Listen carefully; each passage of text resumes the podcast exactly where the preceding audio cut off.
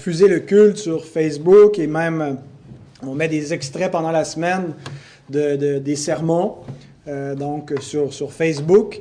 Et puis une personne que je connaissais pas qui commente en disant vraiment notre décor est triste à mourir, vous devriez rendre ça un petit peu plus joyeux. Et quelqu'un qui lui a répondu dans les commentaires, c'était pas moi, quelqu'un d'autre, qui dit euh, Moi, le nœud papillon me suffit, euh, ça me rappelle euh, passe-montagne et ça met de la joie. Alors, c'est pour ça que j'ai mis mon jaune ce matin, mais j'ai de la difficulté à le mettre centré droit, alors laissez-vous pas distraire. Mais égayons-nous surtout du salut, réjouissons-nous de ce que nos noms sont écrits dans le royaume des cieux, dans le livre de vie. Et c'est pas parce qu'on a réussi à les écrire là, n'est-ce pas? En fait, euh, il y avait beaucoup d'obstacles à notre salut. Il y a des obstacles, et si s'il n'en tenait qu'à nous, euh, les obstacles qui sont entre nous et le Seigneur sont insurmontables pour nous, des pécheurs. Si le salut était une course, course à obstacles justement pour se rendre jusqu'à Dieu, bien nous serions perdus parce qu'il y a des obstacles qui sont infranchissables. Rappelez-vous de cet épisode où il y a un jeune homme qui s'approche de Jésus, qu'on appelle le jeune homme riche, et qui dit, Que dois-je faire de bon pour hériter la vie éternelle? Que dois-je faire Alors Jésus le regarde et lui dit, Quels sont les commandements? Tu aimeras le Seigneur ton Dieu, tu aimeras ton prochain, hein, ce qui résume tous les commandements de Dieu. Mais il dit, oui, mais j'ai fait tout ça depuis ma jeunesse. Alors Jésus, ne se fiant pas à l'homme, sachant ce qu'il y a dans l'homme, dit Ah oui, tu as fait ça depuis, depuis toujours. Tu aimes vraiment ton prochain et tu aimes vraiment Dieu de tout ton cœur, d'accord? Démontre-le. Vends tous tes biens, donne-le aux pauvres et suis-moi. Tu veux avoir, tu veux mériter la vie éternelle, tu veux faire quelque chose de bon pour avoir la vie, tu penses que tu es capable, fais cela. Et il s'en alla tout triste. Et Jésus l'aima et le regarda s'en aller et il dit Qu'il est difficile pour des riches d'entrer dans le royaume des cieux. C'est plus facile pour un chameau de passer par le trou d'une aiguille que pour un riche d'entrer dans le royaume. Et les disciples entendent ça, ils sont étonnés, bouleversés. Ils disent à Jésus, mais qui peut être sauvé Et il leur répond dans Matthieu 19, 26, Jésus les regarda et leur dit, aux hommes, cela est impossible. Mais à Dieu, tout est possible. Le premier obstacle à notre salut, c'est nous-mêmes. C'est notre propre cœur idolâtre qui aime ses possessions, qui ne peut pas se repentir. Aux hommes, c'est impossible de revenir à Dieu. C'est impossible de surmonter les obstacles. Mais à Dieu, tout est possible. Le salut, ce n'est pas l'homme qui se rend à Dieu. Ce n'est pas l'homme qui surmonte les obstacles. Ce n'est pas l'homme qui, en bout de ligne, dit J'ai réussi à vaincre tout ce qui m'empêchait de me tourner vers Dieu. Le salut, c'est Dieu qui vient à l'homme. C'est Dieu qui s'est fait homme, qui est venu jusqu'à nous et qui a surmonté tous les obstacles. Le texte que nous allons lire ce matin est rempli d'obstacles. Des pécheurs qui veulent bénéficier du salut que Christ a, et on va voir donc plusieurs obstacles. Et on va voir comment Christ surmonte les obstacles. Aucun obstacle ne peut empêcher, rien ne peut empêcher Jésus de sauver. Et heureusement donc que cela ne dépend pas de nous, mais de lui. Vous pouvez ouvrir vos Bibles, si ce n'est pas déjà fait, dans Matthieu 9, nous allons lire les versets 18 à 26. tandis qu'il leur adressait ces paroles. Voici arriva un chef, se prosterna devant lui et dit, Ma fille est morte il y a un instant, mais viens, impose-lui les mains et elle vivra. Jésus se leva et le suivit avec ses disciples. Et voici une femme atteinte d'une perte de sang depuis douze ans s'approcha par derrière et toucha le bord de son vêtement, car elle disait en elle-même, si je puis seulement toucher son vêtement, je serai guéri. Jésus se retourna et dit, en la voyant, Prends courage, ma fille, ta foi t'a guéri. Et cette femme fut guérie à l'heure même. Lorsque Jésus fut arrivé à la maison du chef et qu'il vit les joueurs de flûte et la foule bruyante, il leur dit, Retirez-vous, car la jeune fille n'est pas morte, mais elle dort. Et il se moquait de lui. Quand la foule eut été renvoyée, il entra, prit la main de la jeune fille, et la jeune fille se leva. Le bruit s'en répandit dans toute la contrée. Prions. Merci Seigneur, parce que notre salut était impossible, mais rien n'est impossible à Dieu. Et ce qui était le plus difficile, Seigneur, tu l'as accompli. Ce salut impossible, c'est toi qui l'as fait, c'est toi qui es descendu des cieux. C'est toi qui as vaincu la mort pour nous. Et nous voyons, Seigneur, dans ce texte de la parole, le salut qui était impossible. C'était déjà trop tard même pour cette jeune fille. Mais à Dieu, rien n'est impossible. Et Seigneur, cela nous fait prendre confiance et assurance pour nous. Parce que Seigneur, rien n'est impossible à toi et que tu peux nous sauver, nous garder parfaitement. Et Seigneur, tu prends plaisir à sauver des pécheurs. Aide-nous ce matin en lisant ce texte à prendre assurance en toi, à nous confier, Seigneur, dans ta grâce, à mieux comprendre qui est notre Sauveur, à l'admirer et à l'aimer. Au nom de Christ, nous prions. Amen. Donc, il y a trois scènes que nous allons voir. D'abord, la demande du Père. Ensuite, euh, l'intervalle, l'interruption par la femme qui avait la, perte de sang. Euh, et puis, finalement, la, guérison de la résurrection même de la jeune fille. Euh, Matthieu est très bref euh, dans, son récit, seulement 9 versets si on compare avec Luc qui raconte la même histoire en 17 versets, presque le double, et Marc plus que le double, 23 versets. Donc Marc fournit beaucoup plus de, détails qui viennent finalement compléter l'histoire, qui éclairent et nous permettent d'en savoir plus. La première chose que Matthieu nous dit, donc, on va voir la, demande du chef, et euh, on a même son nom par les autres évangélistes, il s'appelait Jairus. Donc, la demande de Jairus, c'est la seule chose que Matthieu nous dit, c'est un chef. Un chef de quoi? Euh, C'est le chef des Bécosses C'était le chef de la synagogue. Euh, et on le sait parce que donc, les autres évangélistes nous le disent. et il vient donc au pied de Jésus, un chef religieux. On sait que Jésus, donc, il va avoir tu veux savoir c'est quoi, Michael, des bécosses? C'est des toilettes sèches. Et euh, donc, Jésus va avoir des, difficultés avec les chefs religieux, avec les pharisiens. Et puis, euh, donc, c'est quand même étonnant qu'un chef vienne à lui euh, et lui. je vois, vos, vos fous rires, arrêtez de rire. Quand c'est pas la souris, c'est vous qui souris et... Bon. Donc, euh, et euh, euh, voilà, donc il vient, il se, il se, jette à ses pieds. Le chef de la synagogue, probablement la synagogue qui avait à Capernaum, c'est là où Jésus se trouve encore, c'est là où le, ministère commence à prendre, de l'expansion avant que Jésus parte pour une grande tournée dans la, Galilée. et donc, il vient à ses pieds. Probablement qu'il avait entendu déjà parler de lui, vu de, ses miracles. Euh, euh, et donc, le fait qu'il se jette à ses pieds, il doit faire face, souvenons-nous, la scène, euh, Jésus vient de faire un miracle où il y a des, pharisiens, il ne vient pas faire un miracle, mais il vient plutôt d'entrer chez, chez, Matthieu, et, donc il y a cet, échange avec les pharisiens, avec les disciples de Jean, euh, et donc, on semble être toujours un peu dans ce contexte-là où il y a une interruption, hein, tandis qu'il leur adressait ses paroles. Donc, euh, vient le chef et il se jette donc aux pieds du Seigneur.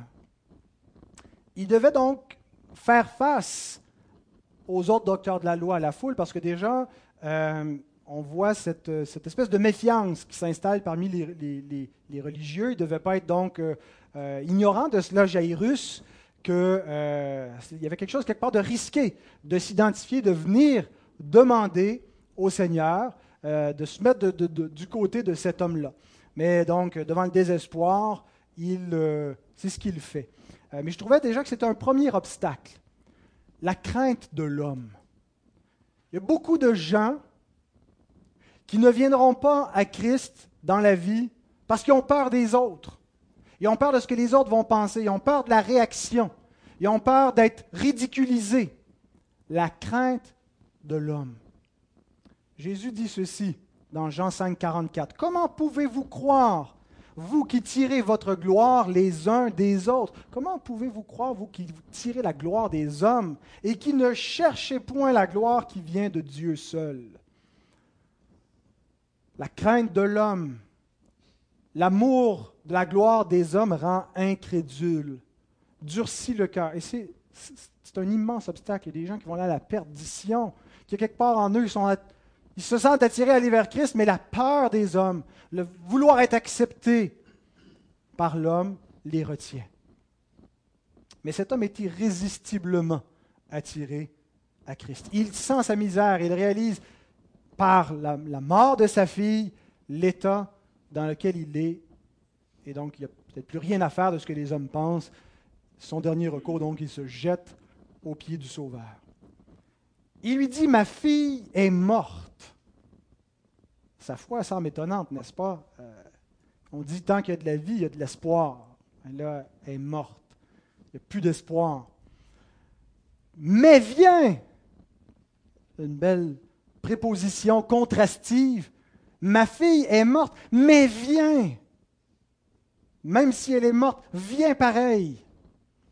Impose-lui les mains. Il semble que Matthieu résume et abrège euh, en fait la, séquence de la scène. Quand on regarde ce que Marc et Luc nous disent, il dit Ma fille est à l'extrémité.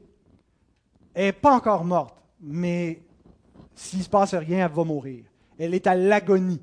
Et dans l'intervalle, pendant que Jésus se rend, pendant qu'il se produit la deuxième scène de miracle, c'est là où d'autres viennent lui dire N'importune plus le maître, ta fille est déjà morte, il est trop tard. Donc, Matthieu résume cela, ce n'est pas une contradiction, c'est simplement Matthieu veut, abréger. Et, en fait, en cours de route, le père Jairus va apprendre que sa fille est morte, mais néanmoins, Jésus va lui dire Prends courage, aie confiance. Il va continuer à le suivre et à espérer.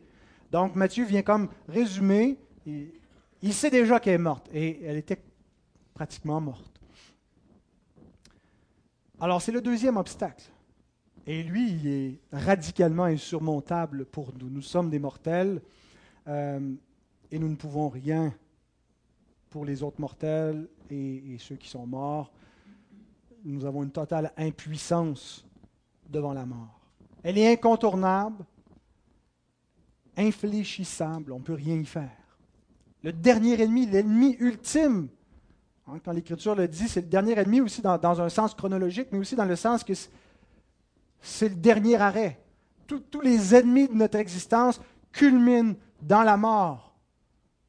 La mort ultime, qui commence avec la mort physique, mais un pas de plus vers la deuxième mort, la seconde mort. L'homme ne peut rien faire devant la mort. Mais le Sauveur peut faire quelque chose. Jésus se lève, suit le Père de l'enfant et les disciples avec lui. Et donc, chemin faisant, on, est introduit dans une deuxième scène de miracle. Donc, on a, euh, euh, j'avais dit qu'on avait trois triades de, miracles. Euh, à, partir de la fin du, sermon sur la montagne et de la section qu'on couvre en ce moment. mais en fait, ici, dans, dans, cette trois triades, il y a dix miracles parce qu'on a un deux pour un. Hein, ici, on a dans la première triade, dans une première péricope, un premier texte biblique, il y a deux miracles. Alors, le, la deuxième scène donc, nous est présentée ici, un miracle pendant un autre miracle. Matthieu nous présente euh, la femme qui vient vers Jésus en disant Une femme atteinte d'une perte de sang depuis 12 ans. C'est comme ça qu'il l'a décrit. Le mot euh, atteinte d'une perte de sang, c'est un seul mot qui est, le mot euh, aimoroussa, qui est donné en français hémorragie. C'est intéressant des fois de voir l'étymologie des mots. Euh, Emma, euh, qui veut dire sang, euh, Emma Québec, c'est de là que ça vient. Euh, donc hémorragie. Donc une femme atteinte d'une hémorragie depuis 12 ans. Comme moderne, nous, comme lecteurs bibliques modernes, on s'intéresse peut-être à la condition médicale, on pense tout de suite en termes moderne, si quelqu'un était médecin, il dira ah, cette femme-là souffrait de ménorragie, c'est-à-dire un écoulement menstruel excessif, un problème donc qui, qui, peut occasionner donc des problèmes sérieux de santé chez, chez certaines femmes. mais ce n'est pas le, le, le, regard, je pense, que l'Écriture porte sur elle. Quand elle nous l'Écriture nous la présente comme cela, ce n'est pas probablement le diagnostic euh, sur son état de santé qui compte, mais c'est davantage ce qu'elle représente spirituellement. Une femme impure. Tournez dans l'Ancien Testament, dans le livre du Lévitique.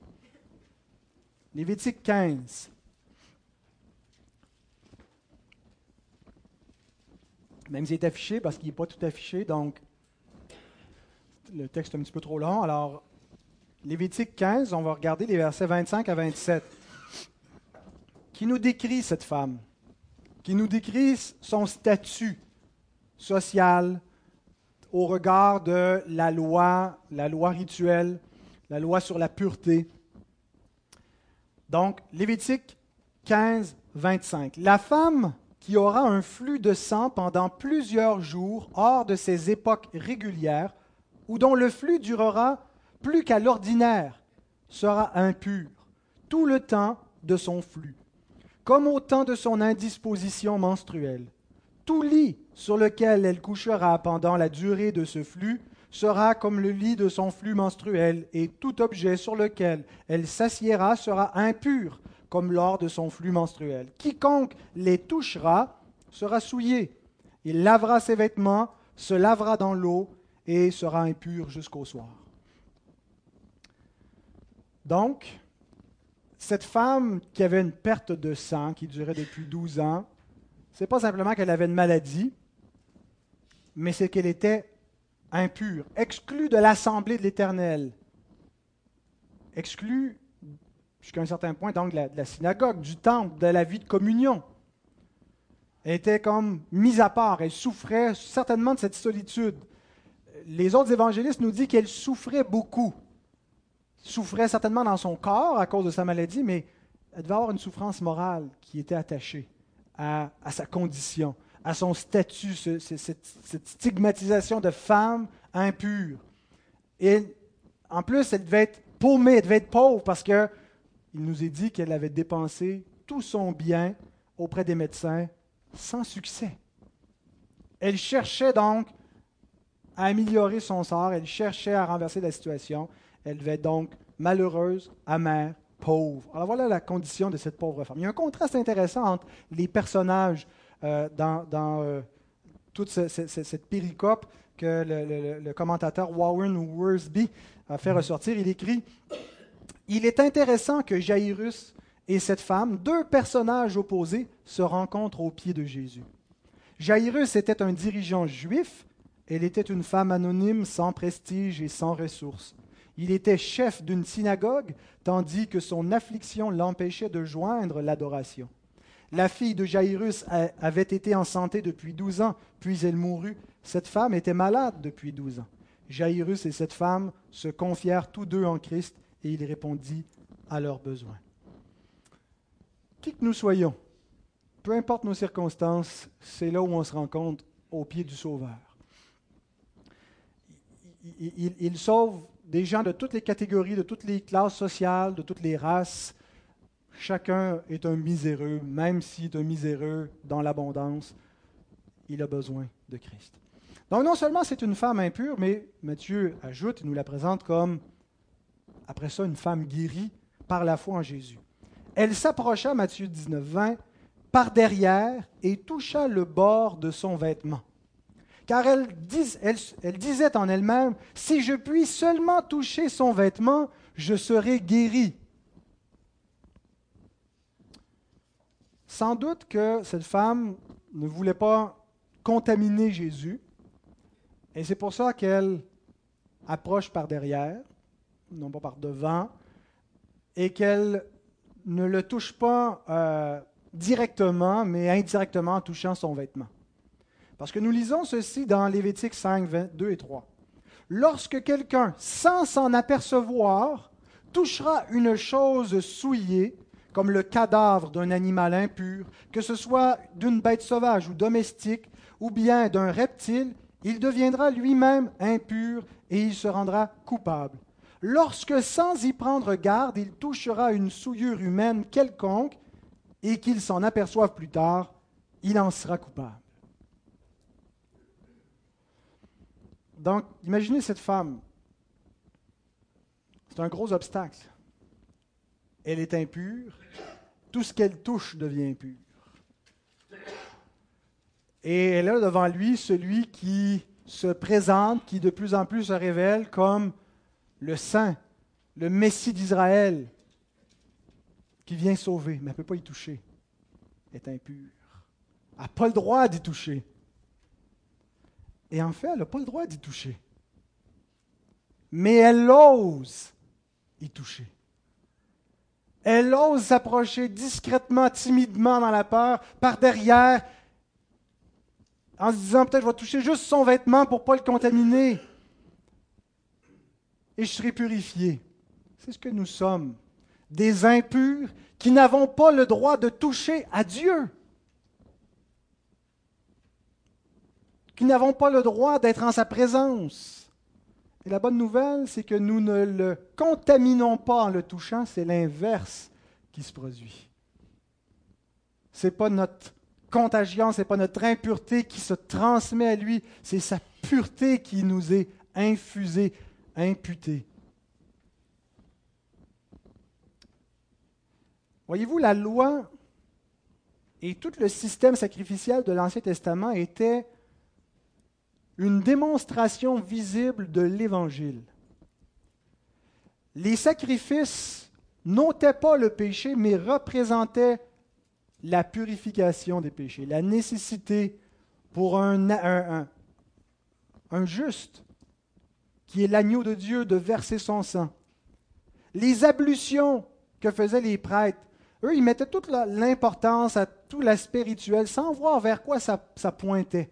Ils s'arrêtaient à la chose visible sans voir la réalité invisible qu'elle démontrait. L'ombre de la réalité. Il s'attachait à l'ombre plutôt que voir la réalité. Mais les ablutions, les prêtres qui devaient se purifier tout cela, toute la pureté rituelle qu'on lit partout dans Lévitique représentait l'exigence de la pureté morale. La, perfection que Dieu exige pour qu'on puisse s'approcher de lui. Vous devez être pur et lavé et propre. Et l'impureté rituelle, comme cette femme était atteinte de cette impureté rituelle, n'était pas une plus grande pécheresse, mais son cas révélait, donc montrait que au niveau de la loi rituelle, il y, a des, aliments purs, des aliments impurs, des animaux purs, des animaux impurs. Il y a des choses qu'on fait qui nous rendent impurs et, comment on se purifie. Tout ça démontrait, l'impureté rituelle démontrait l'impureté spirituelle, le péché, le besoin d'une purification, le besoin d'être lavé, le besoin d'une victime innocente, d'un agneau qui verse son sang et qui expie le péché. C'était l'Évangile qui était démontré. Donc cette femme représente notre condition de pécheurs impurs, qui n'ont pas le droit de se présenter devant Dieu, qui n'ont pas le droit de toucher le Seigneur, qui n'ont pas le droit d'être dans l'assemblée des justes. Et elle se disait en elle-même que le coin de son vêtement était suffisant pour la guérir. Ce n'est pas un passage qui encourage l'usage de reliques. Je sais, j'ai aucune inquiétude qu'en lisant ça, puis en prêchant sur toucher le vêtement de Jésus, ça guérit.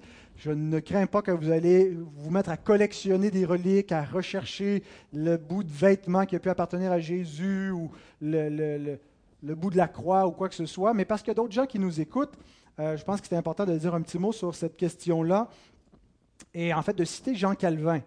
Euh, qui écrit dans son commentaire, euh, implicitement en parlant des reliques et de, des superstitions qui existent dans les milieux, même chrétiens, historiquement, sur le pouvoir magique qu'ont les vêtements qui ont appartenu aux apôtres ou aux saints martyrs, ou encore mieux à Jésus.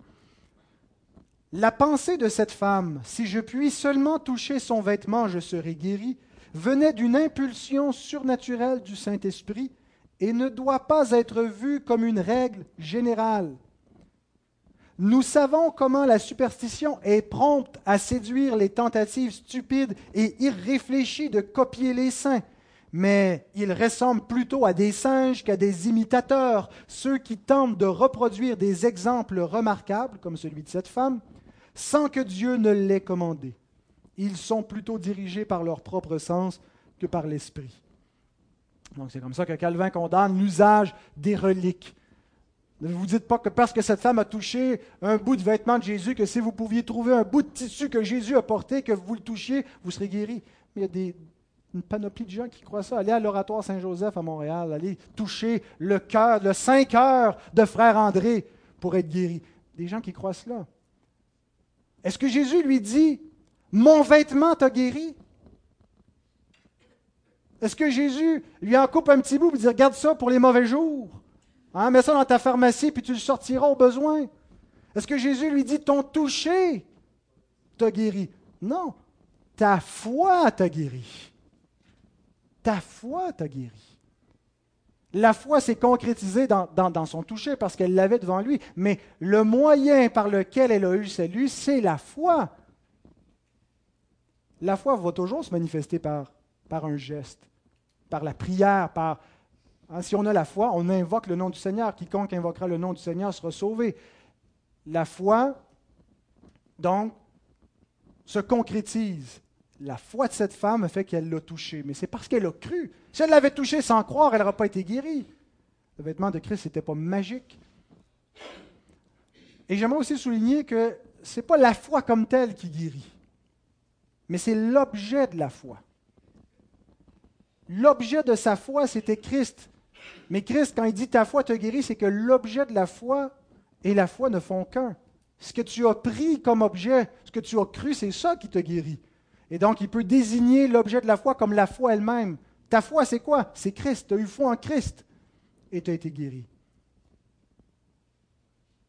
La foi, c'est la main vide, la main tendue que Dieu remplit. La foi reçoit le miracle, elle ne le cause pas.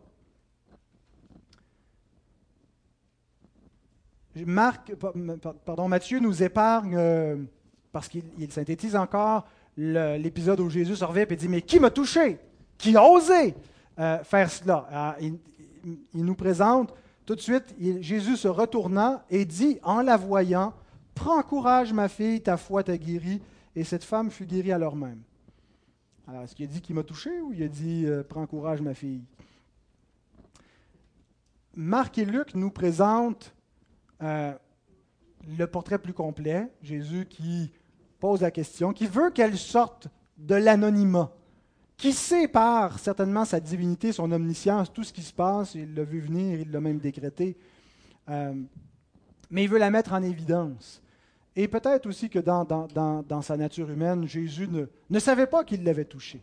Et ce n'est pas parce qu'il était en beau maudit qu'il m'a touché, qu'il a osé, mais parce qu'il voulait démontrer et révéler sa grâce. Et aussi la mettre un petit peu comme quand, Dieu hein, cherche Adam. Mais t'es où, Adam? Il cherche dans le jardin. Dieu sait très bien, il est où? Et Dieu lui pose des questions. Mais qui, qui t'a appris que tu es nu? Dieu sait tout cela, mais il le fait réfléchir. Il le questionne pour lui apprendre des choses. Euh, et donc, le Seigneur veut rassurer cette femme-là, veut rassurer les disciples qui voient et rassurer Jairus, qui attend lui aussi un miracle qui vient, qui plaide pour sa fille. Et Jésus appelle cette femme-là sa fille. Hein, et, ce qui compte, ce n'est pas qu'elle soit ta fille, mais qu'elle devienne sa fille à lui, à Christ. Et donc Jésus met ça en évidence. Mais Matthieu vient accentuer plutôt la divinité, la connaissance surnaturelle de Christ. Et donc les récits sont complémentaires parce que c'est vrai que, euh, et, comme on a vu en étudiant la Christologie, qu'on distingue et on ne confond pas les natures du Christ. Il, est, il, est, il était un homme, et comme homme, il y a des choses qu'il ne sait pas et qu'il apprend. Et comme Dieu, il sait tout en même temps. Et, c'est impossible pour nous de comprendre cette réalité-là, mais c'était la réalité de notre Sauveur. Et donc ici, Matthieu vient faire ressortir surtout la, divinité du Sauveur, qui est un homme, mais qui est aussi Dieu, et qui a une connaissance surnaturelle. Il se retourne et en la voyant, il lui dit, prends courage. Les mêmes paroles qu'au paralytique. Prends courage, tes péchés sont pardonnés. Et hein, il lui avait dit mon enfant, il lui dit ma fille. Il lui dit pas ma patiente, il lui dit pas madame, ma fille. Il la déclare enfant de Dieu. Il la fait sienne. C'est ça la nature du salut. Et quand il dit Ta foi t'a guéri. Le mot guérir, c'est le mot qui traduit à beaucoup d'autres endroits par sauver. Quand on parle d'être sauvé, le, salut au sens sotériologique, c'est le même verbe. Si je puis seulement toucher le bord de son vêtement, je serai sauvé. Ta foi t'a sauvé. Et elle fut sauvée à cet instant-là. Chaque fois, c'est traduit guéri parce que le, mot a aussi le sens de, guérison. Mais donc, sozo veut dire donc aussi sauvé. Elle est venue pour une guérison. Elle a obtenu la vie éternelle, le salut. On n'a pas besoin donc de faire des pirouettes pour mériter les grâces du Seigneur.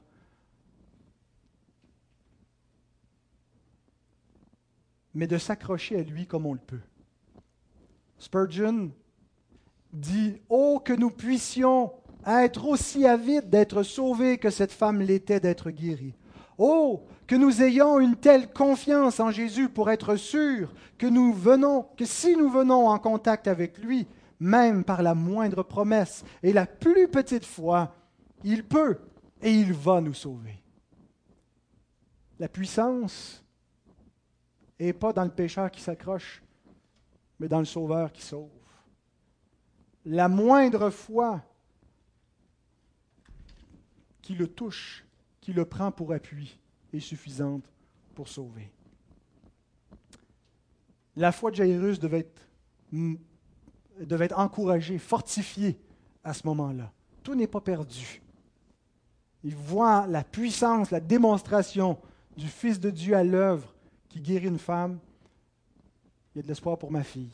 Donc ça nous amène à la troisième scène, la résurrection de la jeune fille, versets 23 à 26. Lorsque Jésus fut arrivé à la maison du chef et qu'il vit les joueurs de flûte et la foule bruyante, il leur dit, Retirez-vous, car la jeune fille n'est pas morte, mais elle dort. Et il se moquait de lui. Quand la foule eut été renvoyée, il entra, prit la main de la jeune fille, et la jeune fille se leva. Le bruit s'en répandit dans toute la contrée.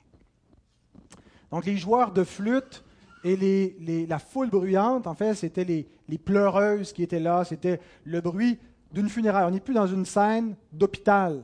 Elle est rendue au salon funéraire. Elle est, morte. Entre-temps, ils, ont, ils averti le père la jeune fille. Le deuil est commencé. Donc, y avait ce, bruit qui était fait. C'est un chef religieux. Il fallait faire les choses en grand. Donc, les joueurs de flûte qui sont là, la foule qui bruyante, c'est vraiment des pleureuses. C'était des, dames qui étaient amenées, qui, qui, se lamentaient. Hein. C'était comme ça qu'on portait le, deuil. Et Jésus arrive en plein dans, dans cette cacophonie et interrompt l'événement. Il faut vraiment voir la scène. Le deuil est commencé. Quand tu viens dans une funéraille, les gens pleurent. Tu t'en viens pas commencer à sortir le monde, puis sortez d'ici, retournez chez vous, donc vient discrètement. Mais donc, il, il rentre là et taisez-vous. La jeune fille n'est pas morte, elle dort. Bon, certains commentateurs libéraux disent bah, c'est ça, elle n'était pas morte, elle était dans un coma. Euh, c'est un euphémisme. Jésus sait très bien qu'elle est morte. Euh, comme, on a vu ce matin en introduction avec, avec Ghislain qui nous a lu l'histoire de, Lazare. Lazare dort, on va aller le réveiller. Euh, ah, il dort. Non, non, vous n'avez rien compris. Il est mort. Euh, donc c'est un euphémisme. c'est une façon donc d'atténuer la, la, réalité, mais en même temps parce que sa mort n'était pas définitive. C'était temporaire, il allait donc la ramenée à la vie. Donc elle dort dans ce cas-là. Et ils se moquaient de lui. Notez l'imparfait. Non pas ils se moquèrent de lui, mais ils se moquaient. Il y a une suggestion de durée, que, c'était en pleine connaissance. Ils, ont répété des, moqueries. Qu'est-ce qu'il dit là, lui? Puis ils sont moqués de lui. Artie Friends dit, ces pleureuses et ces pleureurs, ils avaient le don de changer d'humeur rapidement. Hein, ils passent de, de se lamenter à se moquer. On est devant le quatrième obstacle, donc. La, foule de moqueurs, la foule qui méprise l'Évangile. L'Évangile, c'est un conte de fées. Tu crois que tu vas avoir la vie éternelle, que tu vas ressusciter, que tu vas vivre dans le paradis, il va faire toujours beau, il n'y aura plus de méchants, tout est parfait. C'est des contes de Walt Disney. Les moqueurs et les railleurs, qui sont un obstacle, qui méprisent l'espérance du salut, qui méprisent le Sauveur, qui méprisent le message que Dieu envoie et qui ne veulent pas faire face au sérieux, à l'horreur de la situation, à l'horreur de la mort, à la gravité de l'existence. Alors qu'est-ce que Jésus fait avec les moqueurs? Dehors. Il les chasse. Ils n'assisteront pas au miracle, ils ne resteront pas, ils ne sont pas admis dans la présence. Ekbalo, hein, il les pogne, puis il les garoche. Il les fait sortir. Il les envoie. Et quand tout le monde a été sorti, parce que peut-être Jésus était susceptible, il n'y avait pas ça qui se moque de lui. Ouais, sortez d'ici. Et donc, quand tout le monde a été chassé, c'est là donc qu'il prend les parents, qu'il prend les proches, qu'il prend les croyants avec eux, les disciples.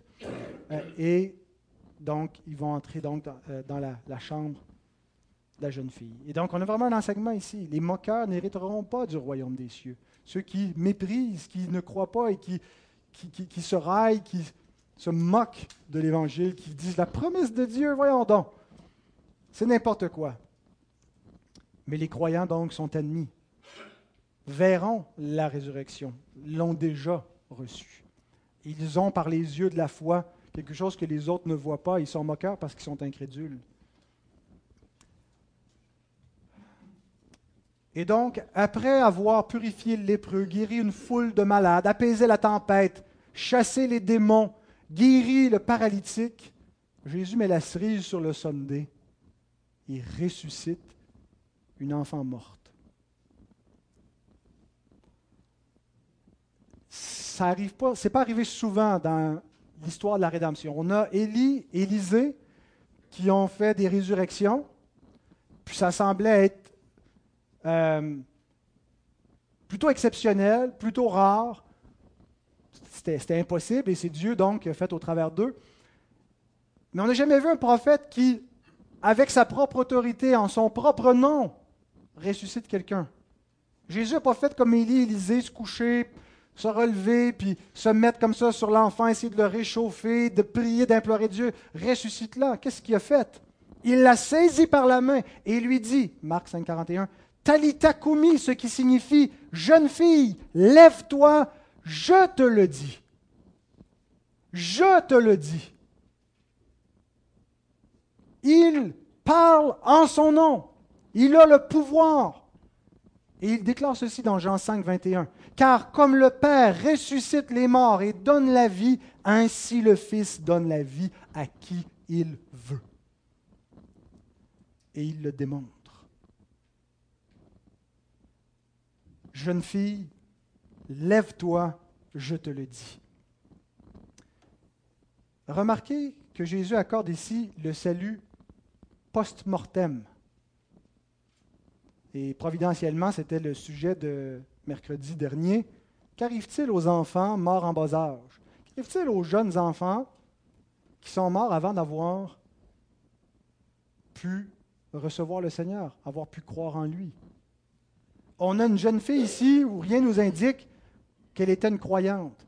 Une jeune fille où rien nous indique qu'elle avait déjà eu la foi en Christ, qu'elle avait compris son péché, sa misère, puis qu'elle avait accepté Jésus dans son cœur. Elle était perdue. Mais il n'y a rien qui empêche Jésus de la sauver. Un salut post-mortem. Et je ne dis pas ça pour établir une doctrine de pour atténuer notre zèle d'évangélisation, il est réservé aux hommes de mourir une seule fois. C'est la norme générale. Pas beaucoup de gens qui ont pu ressusciter puis avoir une deuxième chance.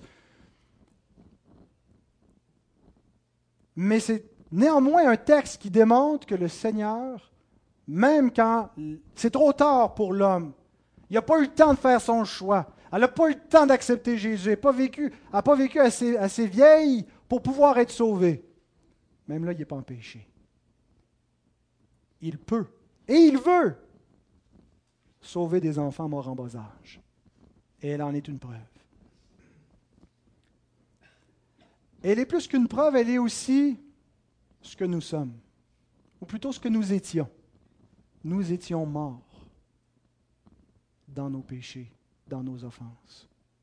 Nous n'étions pas dans la condition d'être très, très, très malades sur le point de mourir, mais il nous restait encore un petit peu de pouvoir pour accepter Jésus.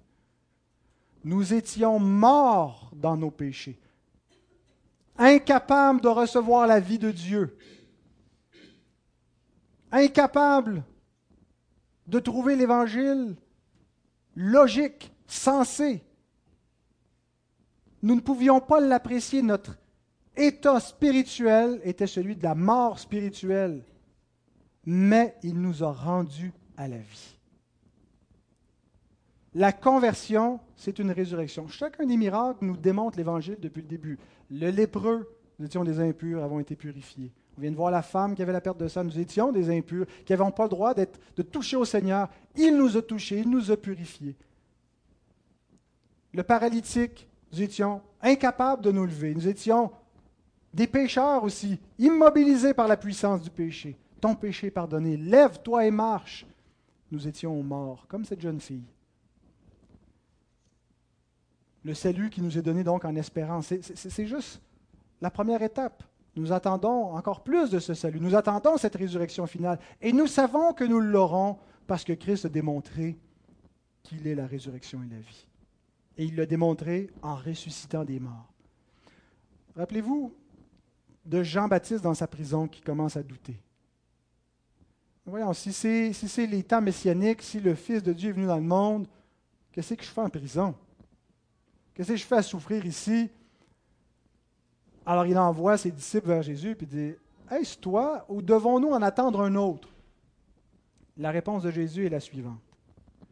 Jésus leur répondit Allez rapporter à Jean ce que vous entendez et ce que vous voyez. Les aveugles voient, les boiteux marchent, les lépreux sont purifiés, les sourds entendent, les morts ressuscitent. Et dans l'évangile de Matthieu, c'est la seule occurrence d'une résurrection à part la résurrection de Jésus et de ceux qui vont ressusciter euh, à, la fin de, l'évangile de Matthieu, qui ressuscite pendant la, période de la crucifixion, la résurrection.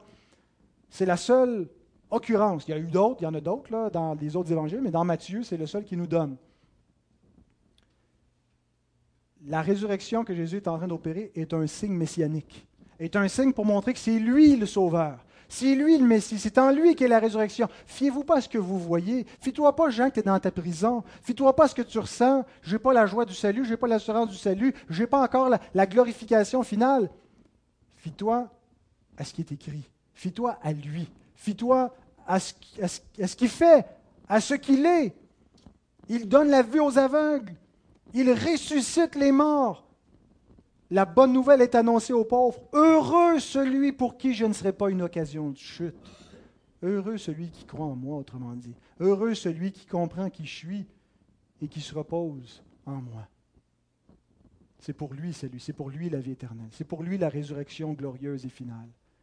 Qui n'est pas encore arrivé, ni pour cette jeune fille-là, ni pour la femme impure, ni pour qui que ce soit. Ils ont eu des, des bénédictions du siècle à venir mais ils n'ont pas encore eu tout l'héritage à venir. De même que nous, nous avons eu déjà le commencement.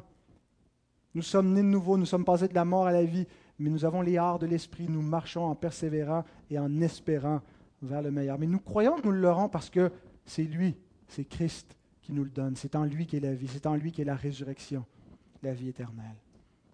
Alors notre seul espoir, c'est de faire comme Jairus. Devant la mort, devant les obstacles, devant la crainte des hommes, devant notre impureté, devant tout ce qu'on ne peut pas contrôler, la seule chose qu'on peut faire, c'est de venir nous prosterner à ses pieds et de l'implorer, de nous ressusciter nous-mêmes. Nous croyons en lui, pas juste pour qu'est-ce qu'il a fait pour nous, mais pour ce qu'il va faire. Peut-être vous aimez mieux que je fasse la ligne du temps dans l'autre sens, pour ce qu'il a fait pour nous, mais ce qu'il va faire dans le futur pour nous n'est-ce pas? Nous croyons pour lui, pour ce qu'il nous promet encore, qu'il ne nous a pas encore donné. La résurrection. Jésus a dit qu'il est venu faire la volonté de celui qui l'a envoyé. Et la volonté de celui qui l'a envoyé, c'est qu'il ne perde rien de tout ce qu'il lui a donné, mais qu'il le ressuscite au dernier jour. Croyez-vous qu'il va faire ça? Faites comme Jairus. Venez à ses pieds. Croyez en lui. Attendez-vous à lui. Mettez votre dépôt, tout, vos, tout ce que vous pouvez déposer de votre vie, donner de votre vie, déposez-le là. On dit qu'il ne faut pas mettre tous nos yeux dans le même panier. Mettez tous vos œufs dans ce panier-là. Mettez toute votre vie, tout ce que vous êtes, toute votre espérance, déposez-le au pied de Christ. Et faisons aussi comme Jairus en plaidant pour nos enfants. Prions pour que Dieu les ressuscite. Prions pour que Dieu les sorte du sommeil de la mort dans lequel certains sont encore, endurcis, qui ne voient pas, qui sont aveugles, éblouis par les gloires passagères de ce monde qui vont disparaître et qui les illusionnent, qui les trompent. Prions pour que Dieu leur donne la vie, qu'il les ressuscite maintenant afin de les ressusciter lorsque Christ viendra. Lui seul peut le faire. Il n'y a pas d'autre espoir. Qu'est-ce qu'on peut faire d'autre que de venir au pied du Seigneur et de dire, mon fils, ma fille sont morts sauve-les. Mais toi, viens et impose-leur les mains, touche-les, sauve-les, donne-leur la vie. Que le Seigneur nous donne cette foi, cette confiance en lui.